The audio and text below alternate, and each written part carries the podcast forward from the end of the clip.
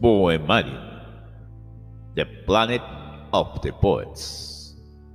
This is John M. Kennedy from the city of New York.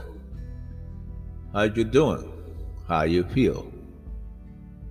Yes, we are experiencing many things through this pandemic here in New York City and elsewhere, but we are getting better. In this Poemarium episode, one of the first in English, I would like to introduce uh, or remember, for some will be new, uh, and I know for sure that in some other languages they confuse this uh, poem confused in the in relation to who wrote the poem. I remember learning this poem in Spanish, and it was attributed to either a doctor who made the first transplant, uh, Christiaan Barnard, or to uh, Sir Rudyard Kipling. Neither was correct. It was translated correctly, but it was not correct the author. So this poet is known as the people's poet, and his name was Edgar Albert Guest. He was born in 1881 in England, Birmingham, and died in 1959, but in America, in Michigan, Detroit. This uh, poet have a very beautiful life because I would say beautiful because a person who dedicates himself to live writing poetry is a person who should have been or it is really having good time whether in pain or whether in happiness or in mere contemplation. A person who is, who is able to dedicate himself to that endeavor he deserves all my personal admiration. I hope you agree with this. His, uh, he was able to pen 11,000 poems, which, by the way, by the way, were syndicated in some 300 new newspapers and were collected in more than 20 books. One of those books was a, a heap of living. Really, it was a heap of living, 1916, and also Just Folks, a compilation between 1923 to 1957. Guest was made poet laureate of Michigan. A poet laureate. Is a poet officially, officially appointed by the government or conferring institution, typically expected to compose poems for special events and occasions. So he was the poet laureate of Michigan, and and to this point and to this day, I believe he's the only poet to have been awarded that title, at least in Michigan. His popularity probably came uh, about because uh, the weekly Detroit radio show, which he hosted from 1932 to 1942. 11 years. Since that 11, the, the, the number 11 was part of his life in some way or manner. But he follows this. Uh, he followed it. He continued in 1951 uh, with an NBC television series called "A Guest in Your House." He has also thrice weekly transcribed radio program that began January 15, 1941, and was also sponsored by. You remember these creameries, at least the butter uh, firm that you know the ones that manufacture or produce these creameries is the company Lang. And we still see now in Whole Foods, right? And the program featured a singer uh, with the name at that time Edward Howard, whose name was really Edward Ivan Duncan Howard who was a very good vocalist and a band leader at one point between 40s and 50s. Some of the important, um, let's say, since details about his life, he was made a Freemason in Detroit, where he was a lifetime member of Ashlar Lodge uh, number 291 in honor of guests' devotion to the craft, community, and humanity in general.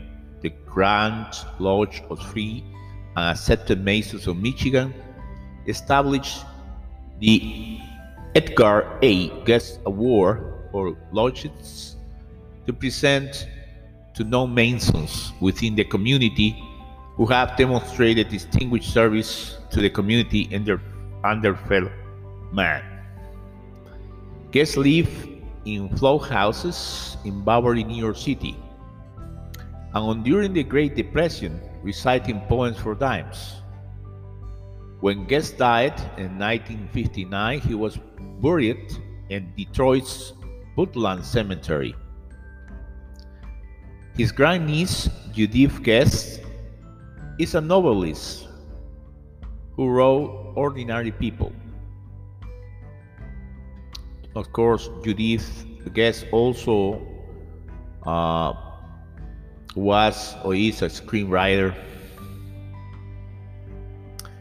Um, and the novel Ordinary People gets some popularity.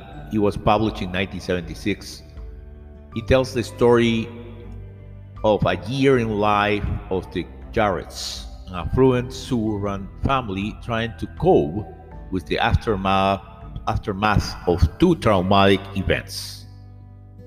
Some of the excerpts of the most famous poem of the off-coded uh, between quotation marks home are I don't make a difference how rich yet get be. How much your chairs and tables cost, how great the luxury, it ain't home yet. So it be the palace of a king, until someone your soul is sort of wrapped around everything. Within the walls, there's God be babies born, and then, right there, yep, God bring them up woman, good and men. Home ain't place that gold can buy or get up in a minute.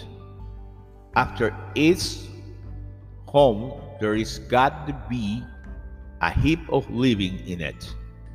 That excerpt again from uh, between quotation mark home in the book or compendium, compendium it takes a heap of living. Another excerpt from See It Through. When you are up against a trouble, meet it squarely, meet it squarely face to face. Lift your chin and set your shoulders. Plant your feet and take a place. When it's vain to try to touch it, Do the best that you can do. You may fail, but you may conquer. See it through. Another research that's beautiful too from 1926 The Secret of the Ages. In most people think that this poem is Goethe's uh, most motivating poem. And this research says the following You can do as much as you think you can, but you'll never accomplish more. If you're afraid of yourself, young man, there's a little for you in store. For failure comes from the inside first. It's there if we only knew it, and you can win through you face the worst. You feel that you are going to do it.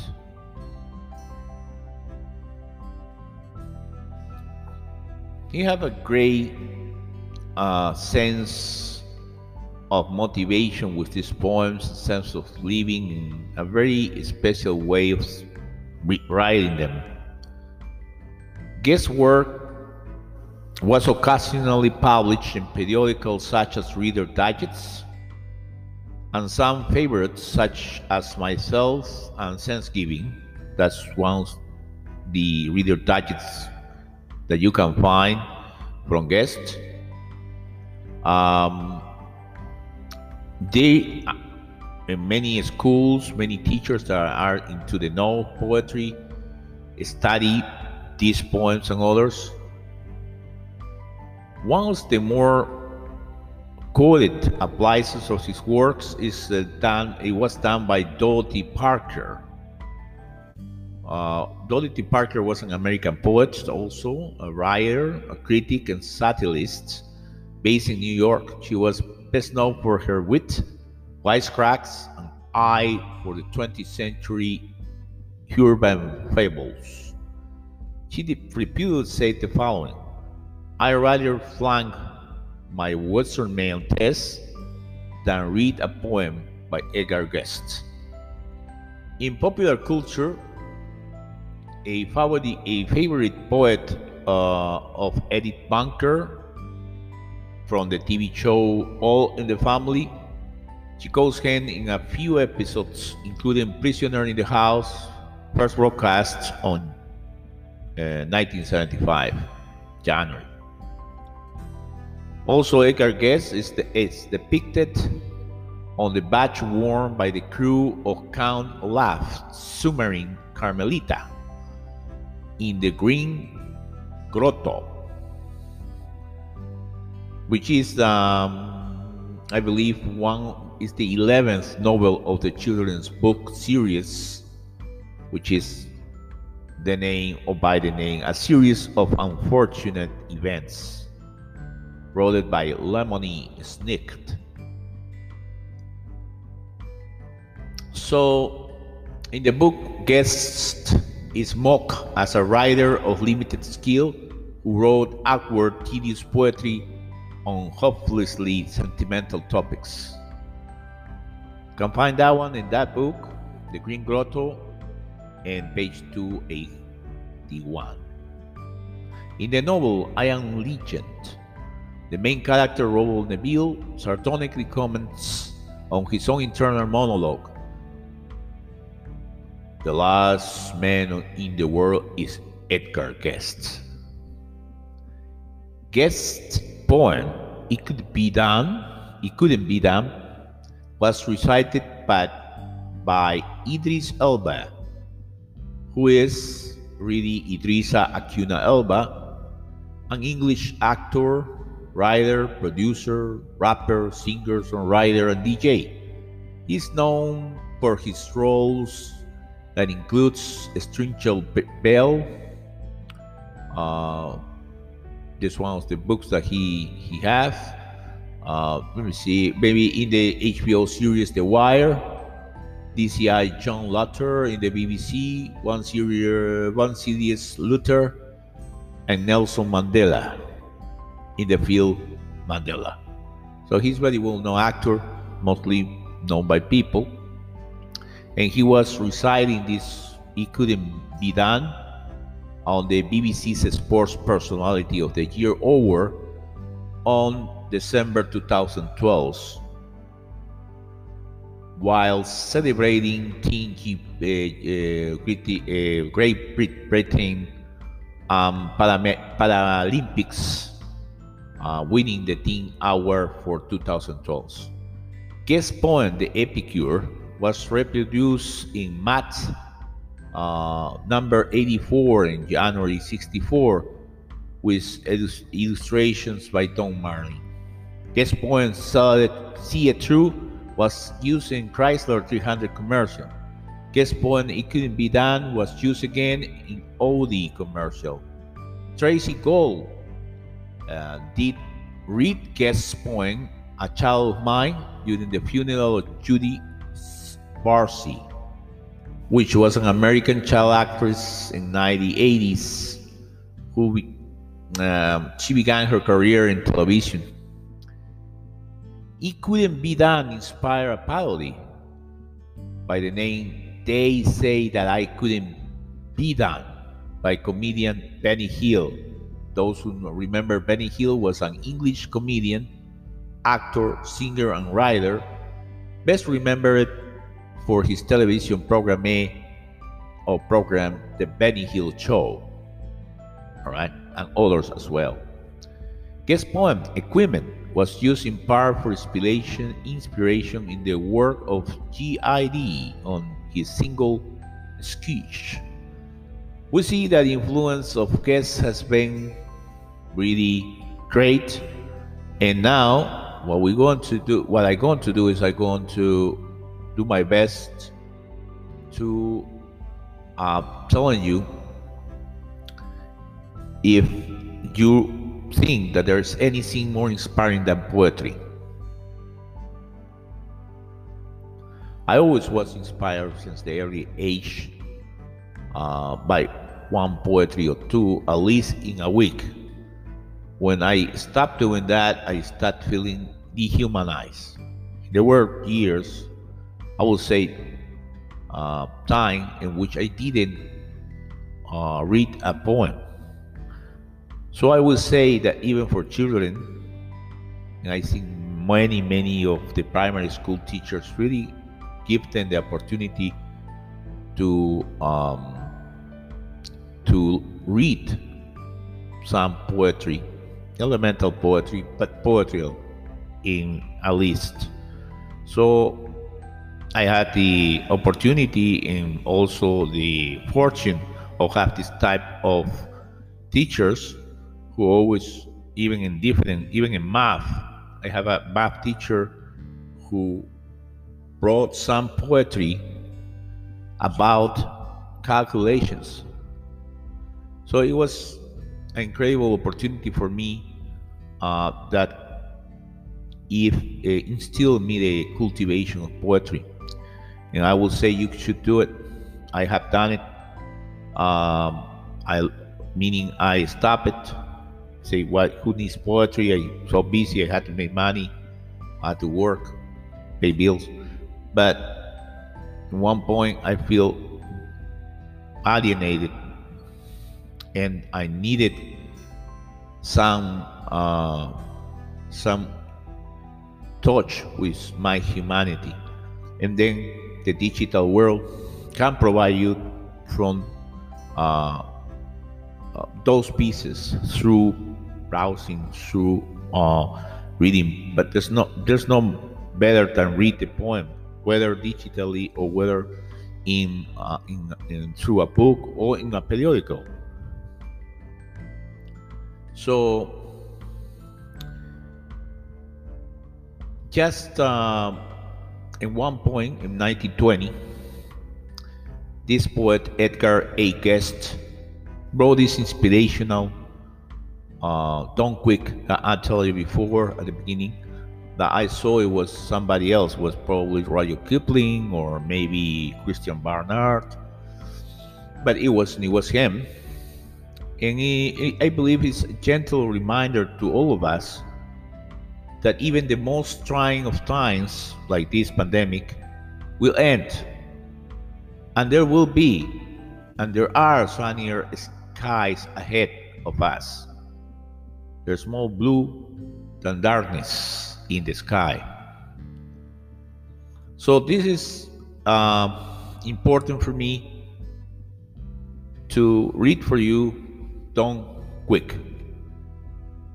And this, again, the poem written in 1920 by Edgar A. Guest, British American people's poet. When things go wrong, as they sometimes will, when the road you are tracking seems all uphill, when the fans are low and the depths are high, and you want to smile but you have to sigh, when care is pressing you down a bit, rest is you must, but don't you quit. Life is queer with its twists and turns, as everyone of us sometimes learns, and many a failure turns about when he might have won had he stuck it out. Don't give up, though the pace seems slow. You might succeed with another blow. Often the goal is nearer than it seems to a faint and faltering man. Often the struggle has given up when he might have captured the victory's cup. And he learned too late when the night slipped down how close he was to the golden crown. Success is failure turned inside out, the silver tin of the clouds of doubt and you never can tell how close you are. It may be near when it seems afar. So, stick to the fight when you are hardest hit. It's when things seem worse that you mustn't quit. This is a poem written in 1920 from Edgar A by Edgar A. Guest in the voice of this your server John M. Kennedy from the city of New York with me until the next episode here in Podcast in Poemarium, the planet of the poets. Thank you. Bye bye.